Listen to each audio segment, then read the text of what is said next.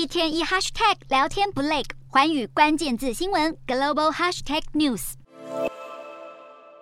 美国海军战力强大的伯克级飞弹驱逐舰班福特号常年巡弋太平洋，体现美国捍卫印太区域和平稳定的坚定承诺。美国太平洋舰队一名发言人十九日还透露，其实班福特号曾在本月五日静悄悄地通过台湾海峡，时间点就在 G20 重头戏拜喜会登场前夕。班福特号在敏感时机低调通过台海，似乎是要向中国表明，美国将继续尽其所能捍卫台海和平，反对改变现状。不过，当初美国海军并没有依照惯例对外公布。班福特号这趟任务的航线，可能是为了避免在白喜会前惹怒中国。拜登与习近平亲自面对面会谈，有望减缓美中竞争演变成冲突的风险。但是台海、南海等区域紧张情势依然是两国难解的心结。然而，美国其中选举过后，挺台抗中立场鲜明的共和党夺得众议院多数席位。共和党众议院领袖麦卡锡二十日再度重申，自己将引领其他议员成立专门处理中国问题的特别委员会，提升美国竞争力，更强硬牵制中国。麦卡锡谴责中国政府窃取智慧财产权、破坏人权，还在别国设立未经授权的海外警察局。麦卡锡责怪拜登政府对付这些问题时态度太过软弱，甚至坐视不管。等到共和党明年接掌众议院后，将会全力阻止中国挑战国际社会的行径。